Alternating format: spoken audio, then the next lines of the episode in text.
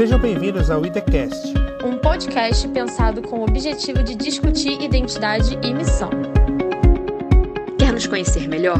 Siga a gente na sua plataforma de preferência e dê também uma passadinha no nosso Instagram, arroba id, rede.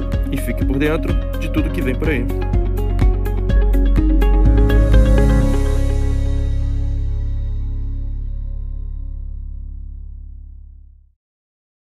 Isso aí, sejam bem-vindos. Estamos aqui mais uma vez para começar o nosso podcast da lição na Escola Sabatina Jovem, Contexto Jovem, lição 7. É, o nome da, o título da lição nessa semana é Circunde o Coração. A gente vai tentar entender um pouco mais o que, que a lição tem para dizer para a gente, tem para ensinar a gente essa semana sobre esse tema. E para começar, eu queria fazer uma oração e aí a gente segue. Beleza? Então, encurve aí a sua fronte vamos orar rapidamente a Deus para que Ele esteja com a gente nesse momento. Obrigado, Senhor. Obrigado pelas tuas bênçãos, obrigado pela tua presença conosco, obrigado porque o Senhor nos abençoa e nos guarda, obrigado é, pela proteção, pela saúde, obrigado pela oportunidade que o Senhor nos dá de estarmos aqui agora juntos para estudar um pouco mais a tua palavra, conhecer um pouco mais de ti, que o teu Espírito fale ao nosso coração, eu te peço, te agradeço, em nome de Jesus. Amém. Na verdade, eu falei em curve, mas é curve a sua fronte, né? Hum, ah, beleza. Vamos lá.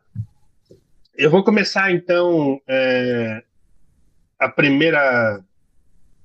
Começar aqui a lição lendo juntos o, o, te, o texto que é o texto-chave né, dessa semana, que é que está em Deuteronômio 10, de 12 a 22. Eu vou ler aqui, a minha versão é a nova versão transformadora. Eu vou ler e a gente vai comentar então, tá bom? Vamos lá. Agora, Israel, o que o Senhor, seu Deus, requer de você? Somente que você tema ao Senhor, seu Deus, que viva de maneira agradável a Ele e que ame e sirva ao Senhor seu Deus de todo o coração e de toda a alma. Obedeça sempre aos mandamentos e decretos do Senhor que hoje lhe dou para o seu próprio bem. Veja, os mais altos céus e a terra e tudo que nela há pertencem ao Senhor seu Deus. E, no entanto, o Senhor escolheu seus antepassados para amá-los e escolheu vocês, descendentes deles, dentre todas as nações, como hoje se vê. Portanto, submetam-se a ele de coração e deixem de ser teimosos. Pois o Senhor seu Deus é Deus dos deuses e Senhor dos senhores. É o grande Deus, o Deus poderoso e temível que não mostra parcialidade e não aceita subornos. Ele faz justiça aos órfãos e às viúvas. Ama os estrangeiros que vivem entre vocês e lhes dá alimento e roupas.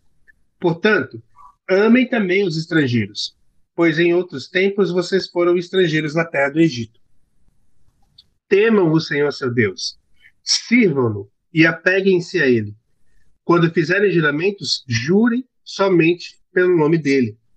Somente ele é o seu Deus, o único digno do seu louvor. Aquele que por vocês fez os milagres poderosos que vocês viram com os próprios olhos quando seus antepassados desceram até o Egito, eram apenas 70 pessoas. Agora, porém, o Senhor seu Deus os tornou tão numerosos quanto as estrelas do céu. Eu achei. Eu tenho. Eu li esse texto e achei muito legal, sabe? Eu, uh, mais um texto de, de Deuteronômio que me, que me toca, porque é, é, é, é bonito você ver Deus falando para Israel né, e para o povo de como ele os ama, de como eles foram escolhidos, é, de como ele, ele quer usá-los como uma, uma ferramenta, um mecanismo de bênção para o mundo, para as outras, é, as outras nações que estão ao redor, é, como ele gostaria que eles fizessem o que ele faz, porque ele ama os estrangeiros, ele ama o mundo e, e Deus pede para que eles façam o mesmo, assim como ele ama o mundo, assim como ele ama os estrangeiros, as viúvas, os pobres, os necessitados, ele pede para Israel fazer o mesmo. E eu é, e me deixa bastante é, tocado porque a gente entende, né, que nós somos esse Israel hoje, né? E eu leio isso aqui e é Deus falando com a gente, né? Ame o estrangeiro, ame o, o pobre, ame o necessitado, ame aquele que, que precisa de ajuda. Ajuda-o, porque eu farei. Se você não fizer, eu vou fazer isso. Eu quero te dar a oportunidade de fazer por mim, mas se você não fizer, eu vou fazer. Eu achei muito legal esse texto. E aí, eu queria começar aqui a lição, porque o título da lição é Circunde o Coração, Circunde, Circuncide o Coração, né? E aí eu queria é, começar para que a, gente, naquela, naquele esqueminha do, do mapa mental, né? É, a gente queria que vocês falassem aí, pessoal que está aqui participando, é, o que, que vem na cabeça de vocês de cara quando a gente fala em coração. E título, pensando que a título da lição é circuncídio coração. Quando a gente fala em coração, o que que vem na cabeça de vocês? Eu sei que pode vir de cara o órgão, né? O órgão, o coração. Mas mais do que no sentido físico, no sentido metafísico, no sentido meta, metafórico. O que que vem na cabeça de vocês quando a gente fala em coração? Amor. O que vocês acham? Amor amor. Agora eu acho interessante que a gente, ah, eu vou amar de todo o meu coração. Mas assim, o, a gente ama é do, é, da alma, né, Diego? A gente fala coração, por que, que a gente fala, vou amar, amo de todo o meu coração? E a pessoa relaciona o coração com o cérebro. Porque com a mente, porque a gente ama é, não é pelo coração, né? E mas quando a gente fala em coração, a gente pensa não, em coração é vida, é, pensa uhum. na vida, em vida, pensa em, em amor. Uhum. que mais? Janete, o que, que você acha? Ai, quando fala em coração, eu penso em amor, e que, que a Dona Paula falou, e penso em sentimento. Como se fosse o, sei lá, o local dos sentimentos. É, ou sei lá, é, parece que é onde a gente armazena todo tipo de sentimento, uh, infelizmente coisas boas e coisas ruins também, e a gente não sabe, é, a gente quer dizer, a gente sabe que não é, porque é no cérebro da gente, né, que está o comando de todas as coisas. Uhum. Porém, porém, é como se fosse o nosso cérebro que sente, né? Porém, é, eu que eu lembro que é essa atribuição que a gente dá ao coração, porque ele é o órgão vital que tipo que bombeia o sangue, tipo é, a gente até pode sobreviver, sei lá, ou vegetar sem o cérebro, sem parte do cérebro, mas sem o coração não. É impossível a gente viver sem o coração. É, e aí eu acho que é por isso essa atribuição de que todo sentimento, toda vitalidade vem dele, né? Desse órgão que precisa estar sempre bombeando, bombeando sangue, ele precisa estar sempre ali em atividade. Então eu acho que é por isso essa atribuição do sentimento. Mas quando vem a minha palavra, nossa, daí mais uma coisa, né? É que ele é o centro da nossa vitalidade, é ali que, tá, que a gente acha que está armazenado todos os nossos sentimentos, e em especial o amor, que fala coração, amor, vem à minha mente. Não, eu ia falar, a única coisa que eu ia falar era o que a Janete falou, que é isso daí, coração é vida. Todos os Legal. sentimentos armazenados e o que a gente é, é o que a gente tem no coração. Legal, legal.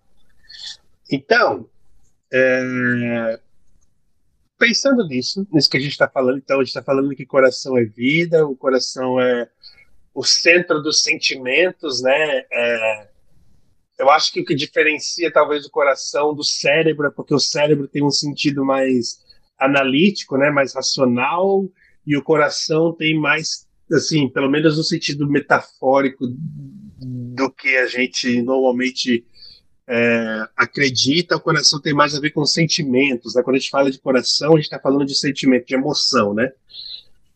E aí, a, a lição, ela, ela tem um trechinho aqui que eu queria é, ler para a gente poder comentar, que ela fala assim, nosso coração é naturalmente duro e teimoso, é um coração de pedra. Nosso coração precisa ser circuncidado para ter condições de seguir o Senhor.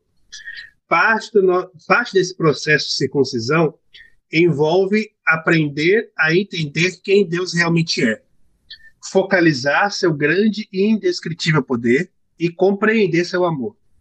Quando conhecemos o coração de Deus, nosso próprio coração é atraído para um relacionamento de fé com Ele. E naturalmente iniciamos o processo de viver bem. Como resultado, também desenvolvemos amor pelos outros. O que significa? A lição vai falar sobre isso a semana inteira. Então, eu queria saber de vocês o que, que vocês entendem como circuncidar o coração. Porque a lição fala que nosso coração é naturalmente duro, teimoso e de pedra, e ele precisa ser circuncidado. O que que isso quer dizer? O que que significa circuncidar o coração? O que que vocês veem na cabeça quando vocês ouvem essa expressão? Eu acho que primeiro você poderia entrar, talvez aí no mérito ou no assunto do do que é circuncidar. Uhum. A, o, a, o ato de circuncidar que a gente conhece biblicamente e de conhecimento da vida é, tem relação lá com o povo de Israel quando Deus pediu que todos os homens, né, não é isso?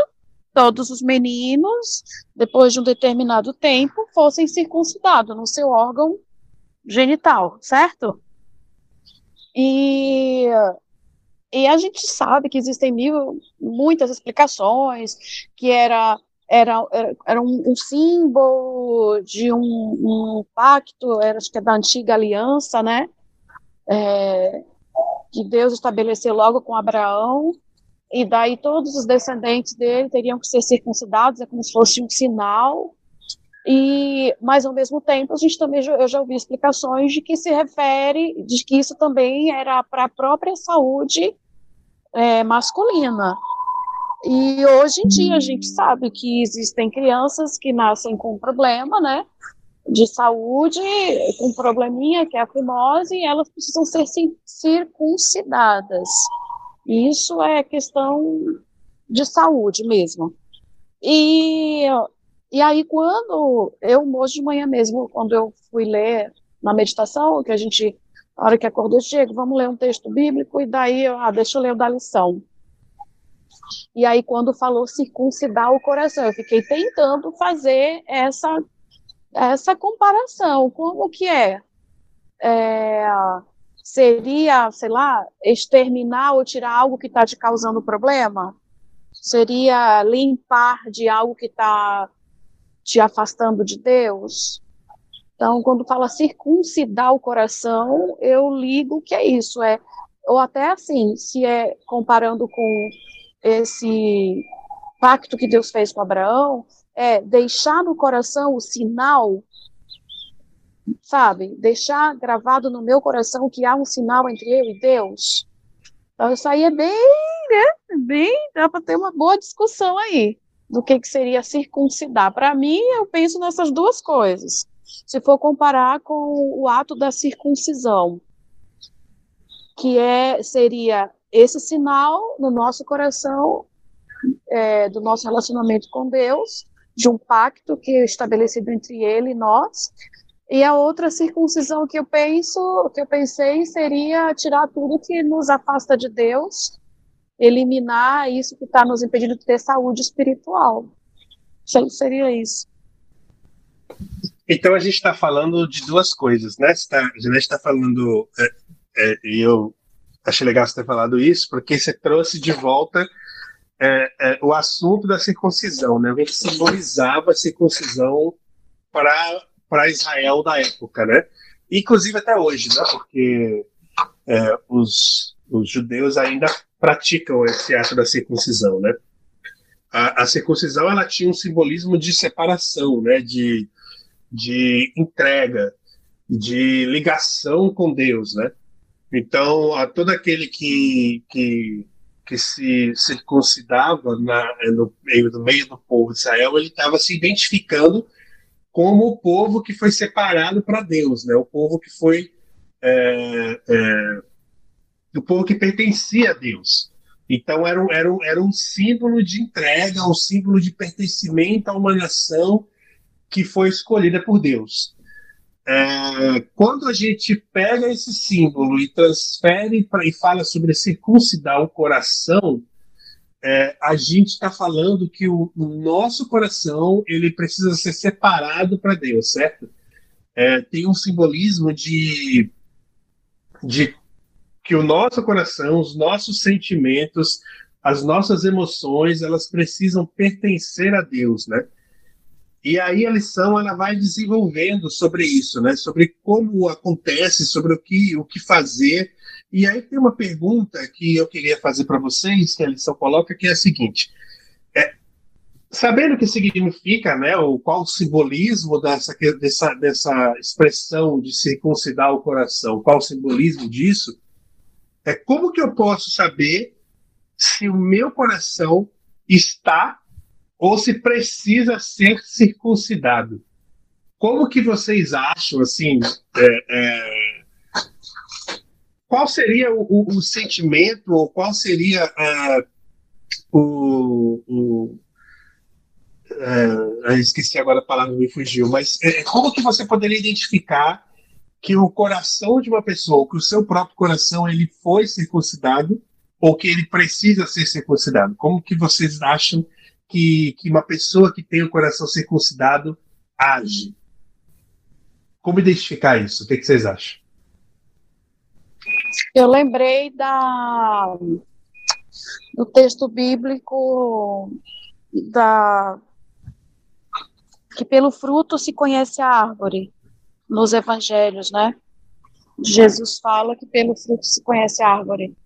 E a gente também tem um ditado popular, né? ditado popular mais moderno que diz, ou mais contemporâneo, que diz é o fruto não cai longe do pé. Então, é, eu acho que não tem como esconder. O, a gente sempre exterioriza aquilo que está dentro do nosso coração. Então, esse pelo fruto se conhece a árvore, é pelas nossas atitudes, pelos nossos relacionamentos, é, pelos nossos objetivos, pelo que a gente, não sei, prega, não digo só prega, porque às vezes a gente prega uma coisa e vive outra, mas eu quero dizer que é pelo, pela forma como a gente vive, pelos nossos atos. É, as pessoas ou é revelado o que está dentro do nosso coração. Só repete a pergunta de novo, por favor, Diego. É, como posso saber se meu coração está ou precisa ser circuncidado? Ah, então é isso mesmo. Pelo que a gente exterioriza. E tem outro verso bíblico, né? Porque sempre falo para o Diego aqui, Diego, a boca fala do que está cheio o nosso coração. Então, se a gente sabe se a nossa, se a nossa vida está circuncidada ou não, é, é como a gente exterioriza o que está dentro de nós mesmo. Se os nossos atos, nossas obras, obras decorrentes do que a gente tem no coração, né? Fala, dona Bola e pelo amor que a gente demonstra pelas pessoas, porque é, é, eu fico vendo que em Deuteronômio, e não, assim, no Velho Testamento muito, como ele fala, como fala de, como fala de amar, a, a, amar os, os órfãos, as viúvas, os, os estrangeiros, é, é, quer dizer, é, é como se o que é mais enfatiza, Deus enfatiza é esse, é o amor, o amor ao próximo, sabe? É, então é uma coisa que ele, que ele queria mesmo, ele queria que queria e quer que nós hoje tenhamos, né? Esse amor assim pelas pessoas, né? Que a gente não despreze ninguém, que a gente não desampare, ninguém. Esse amor, ele, ele, isso aí ele repete muitas vezes para o povo de Israel sobre isso. Lembre de quando vocês foram, foram estrangeiros no Egito. Não esqueçam de como vocês foram tratados como escravos no Egito. Para eles serem diferentes. Então, é, quer dizer, a gente demonstrar isso no nosso coração, esse amor assim ao próximo. Muito bom, muito bom. Tem um trechinho aqui que fala assim: quando temos um relacionamento com Deus, naturalmente queremos estar perto dele, segui-lo, andar com ele. E isso aumenta em nosso coração o amor por Deus. Como resultado, somos levados a servi-lo de todo o nosso coração e durante toda a nossa vida, que é a mesma frase usada no Deuteronômio 6, em referência ao amor a Deus. Esse não é um serviço legalista, mas um serviço voluntário de gratidão e alegria. E aí, falando de legalismo, é, a lição engata falando sobre graça, mais uma vez, né? Graça, graça e mais graça. E ela fala assim: Deus é um Deus racional. Ele não quer robôs. Ele prefere ter seu coração, mesmo que você continue a lutar contra o pecado, do que ser externamente perfeito e sem pecado, mas ter um coração longe dele. Eu achei interessante porque é, a lição está falando que Deus não escolheu o povo de Israel porque eles eram justos, porque eles eram perfeitos. Ele escolheu por amor. Sempre foi graça, né? E tem um texto até de um, um versículo de, de Deuteronômio, agora não lembro qual capítulo, o verso exato, a gente estudou ele umas semanas atrás, que ele fala isso: Eu não vos escolhi porque era uma porque és uma nação grande, uma nação perfeita. Eu escolhi porque eu vos amo. E, e sempre e foi por promessa, amor. E pela promessa que ele tinha feito a Abraão, né? Exatamente. E aí, é, eu acho, acho tem um texto que eu achei muito, muito sensacional, que está aqui também na lição de terça-feira, que ela fala assim: Deus chamou o povo para cuidar dos órfãos, das viúvas e dos estrangeiros, porque é isso que Deus faz. Deus os sustenta. E porque Ele nos ama e ama essas pessoas, e porque nós o amamos, também devemos amá-las. Além disso, também éramos estrangeiros, e essa deve ser a razão pela qual demonstramos compreensão e simpatia. Levamos amor e ajuda. Fomos adotados na família de Deus, e por isso temos o privilégio de compartilhar essa alegria com os outros e convidá-los a fazer parte da mesma família. É muito do que a minha mãe acabou de falar, né? A gente é, Deus dá um exemplo, é, Deus dá um padrão a ser seguido, ele mostra, e esse amor que ele, trans, que ele, que ele transborda para as pessoas, independente de quem elas são, de como elas são, da crença delas, esse amor que ele transborda para todo ser humano é o mesmo amor que ele gostaria que a gente também transbordasse. Ele também gostaria, ele gostaria que a gente também fizesse o mesmo. É, porque também somos estrangeiros, também fomos adotados. É, e isso é uma questão que muitas vezes a gente não consegue entrar na nossa cabeça, né? Porque a gente continua tratando com diferença. É, quando Deus é, não faz. E aí, a lição tem uma perguntinha que eu queria colocar aqui, mas que nem é para a gente responder, é mais para a gente é, meditar. Ela fala assim: que impacto poderia ser causado nos ambientes pelos quais você transita se os conceitos acima, se isso que eu acabei de ler, fossem vividos na prática? Se a gente realmente fizesse isso que Deus faz, qual o impacto disso no nosso entorno, né? nas pessoas que estão ao redor, naquilo, nas pessoas com as quais a gente convive? É, como que isso impactaria? Eu acho que seria muito diferente, né? Como, como as coisas acontecem, como a gente lida com as pessoas. Isso é tudo muito diferente. E aí, a lição, e aí eu, eu vejo que ao invés disso, e aí também já passando o assunto da lição, vamos deixar para quarta-feira, ela fala, ao invés disso, parece que a gente prefere viver num constante conflito interno de nós contra eles. Por quê? A lição fala assim, é, de dentro mesmo das nossas próprias comunidades, né? dentro da própria igreja, dentro é, desse povo que a gente se considera escolhido para passar uma mensagem, a gente, a gente vê conflitos e a gente torna esse ambiente religioso um ambiente dicotômico, né, de nós contra eles.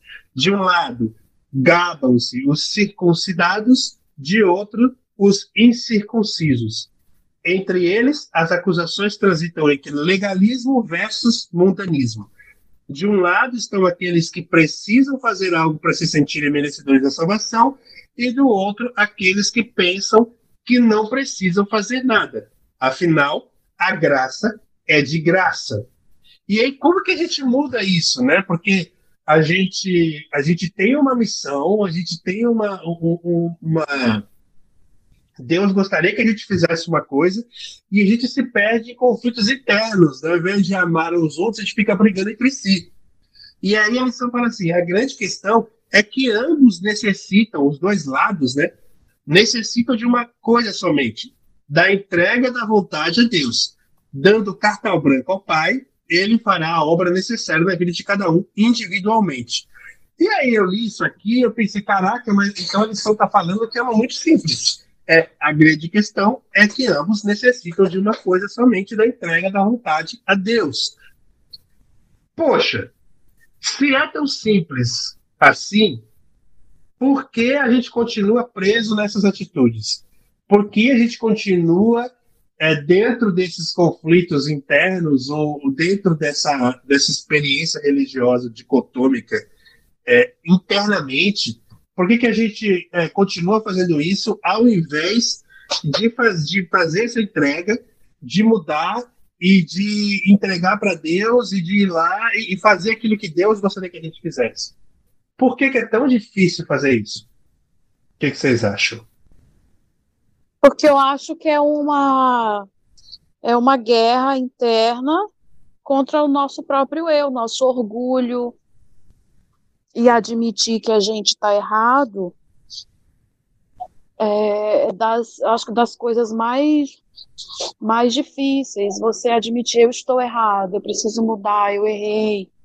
E eu acho que isso é uma guerra constante todos os dias no coração da gente, na nossa na nossa mente, né? Na verdade, a quem que a gente vai servir, cada decisão que a gente toma diariamente.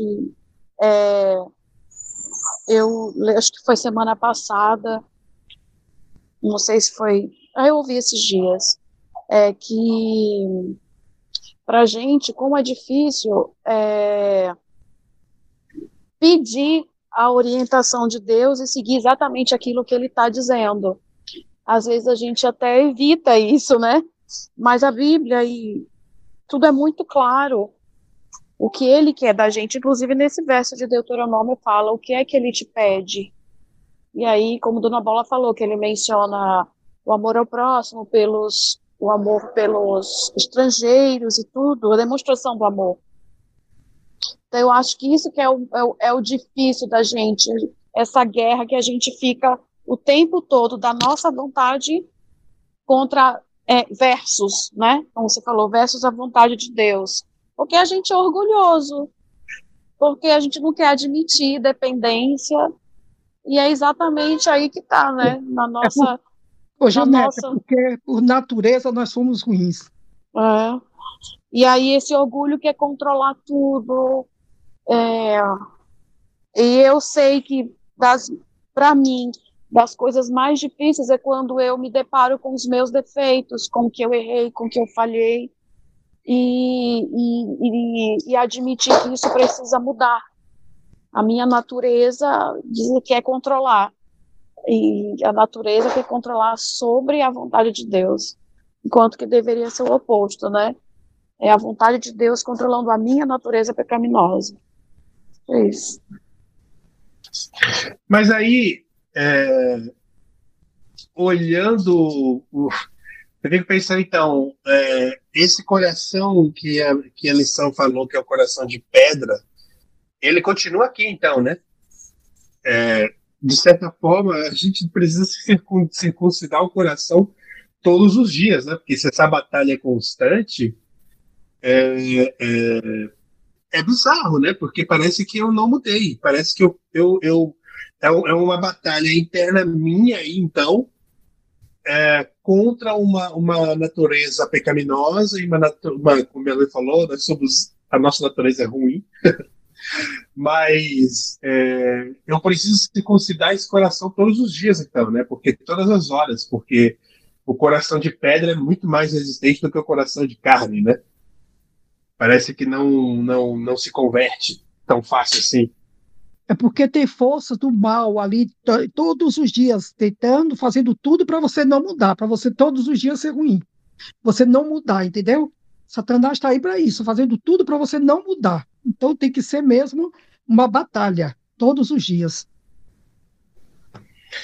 E é curioso porque a gente sabe, né? Eu fico lendo essas coisas aqui na lição, às vezes eu fico pensando que é mais do mesmo. Tipo, a gente sabe as receitas, né?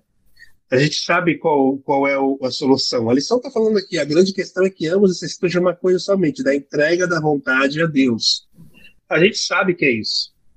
Eu fico até pensando de fazer essas perguntas, porque parece que são perguntas bobas, porque a gente faz, se faz essas perguntas e se responde essas perguntas várias vezes, a vida inteira. A gente sabe qual é, quais são, qual a solução.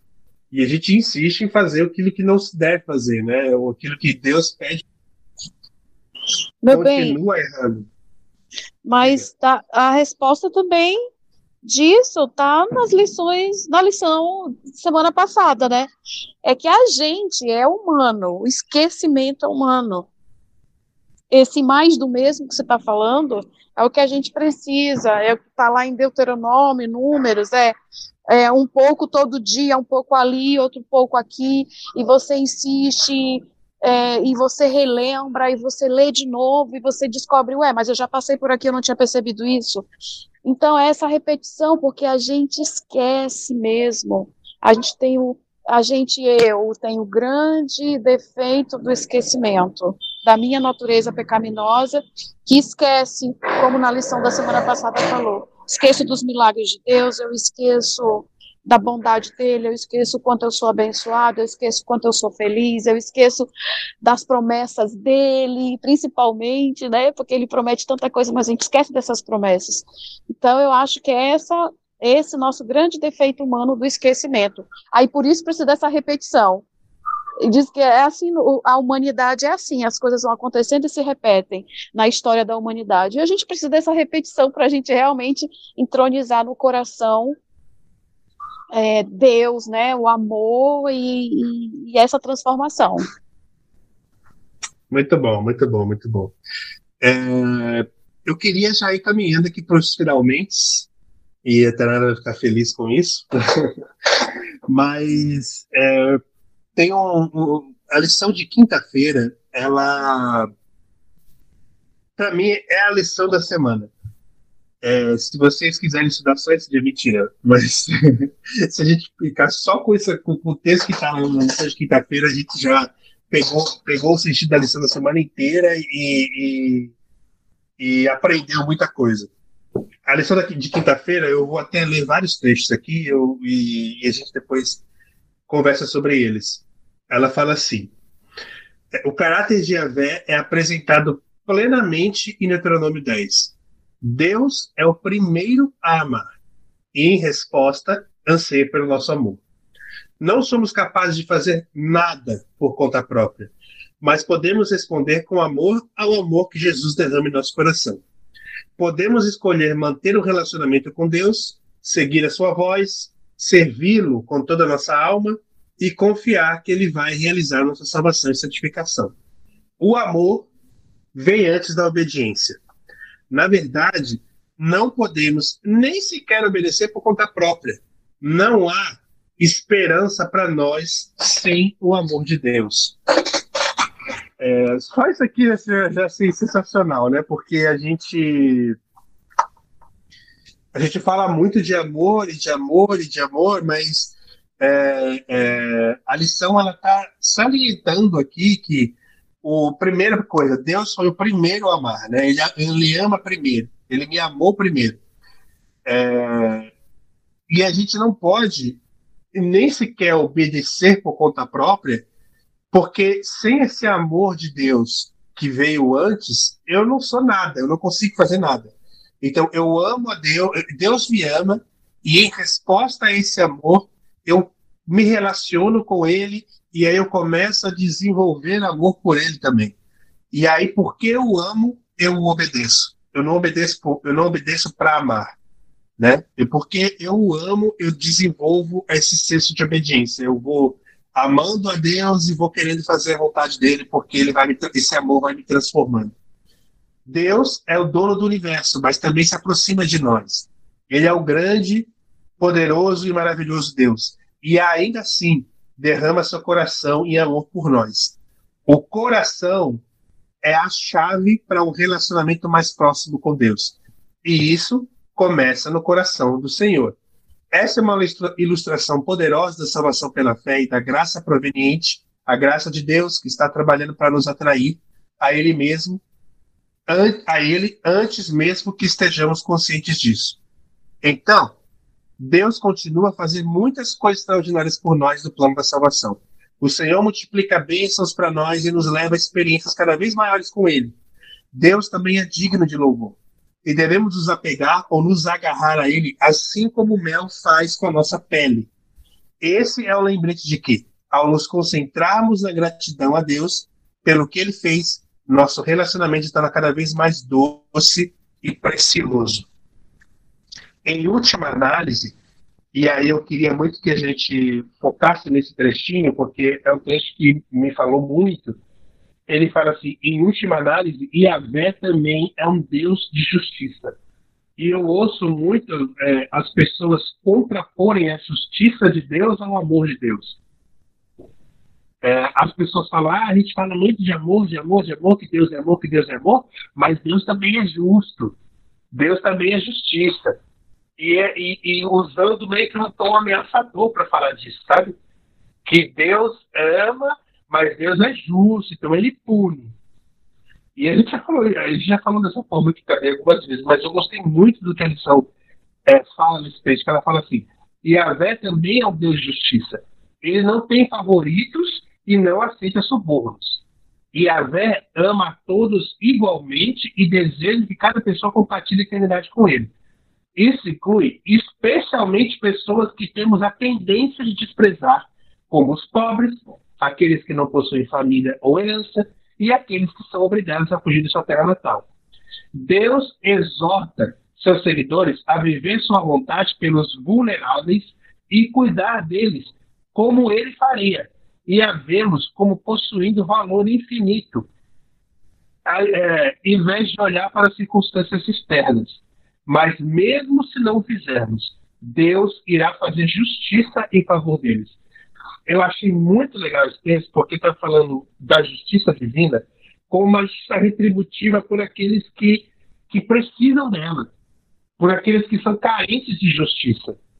É, ele não tá, a, a lição é claro que Deus, a gente sabe que Deus é um Deus de amor e é um Deus justo, mas a lição está falando que essa justiça ela, ela, ela traz no sentido de que aqueles que carecem de justiça, aqueles que são vulneráveis, aqueles que precisam de amor, os pobres, os oprimidos, aqueles sem família, aqueles que fugiram de sua terra natal, aqueles que são renegados, que são que sofrem preconceito, que sofrem todo tipo de, de mal no mundo, eles merecem justiça o amor e o reconhecimento de que essas pessoas é, elas, elas têm um valor infinito.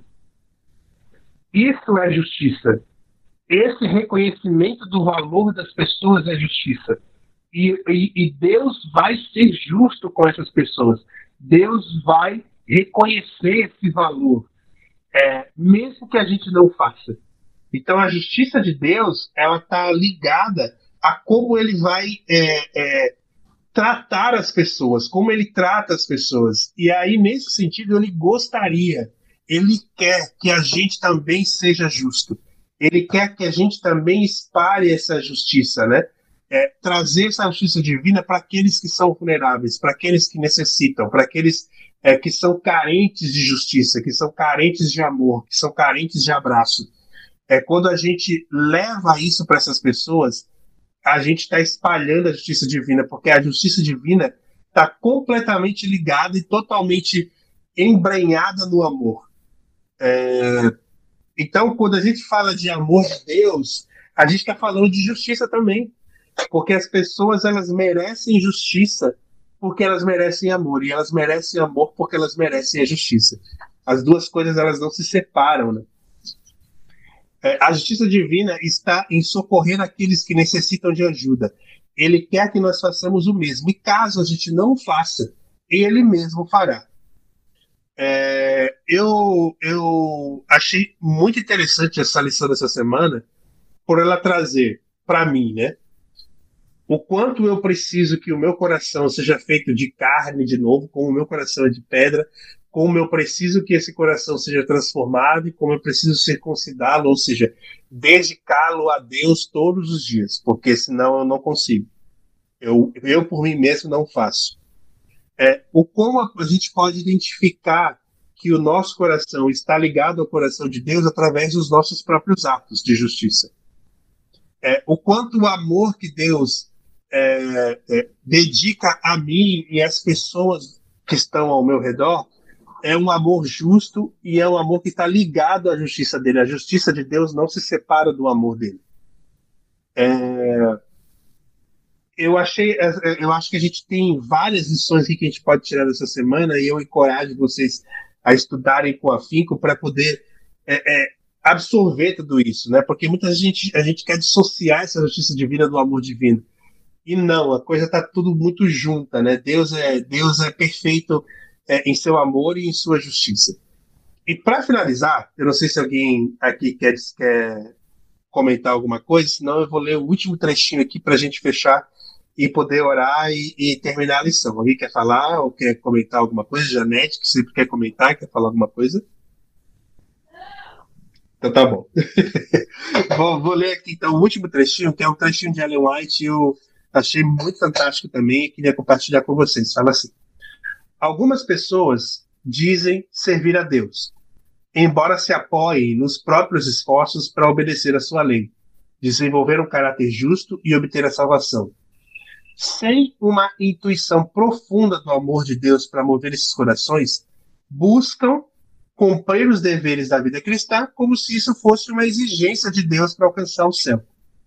Uma religião assim não vale nada.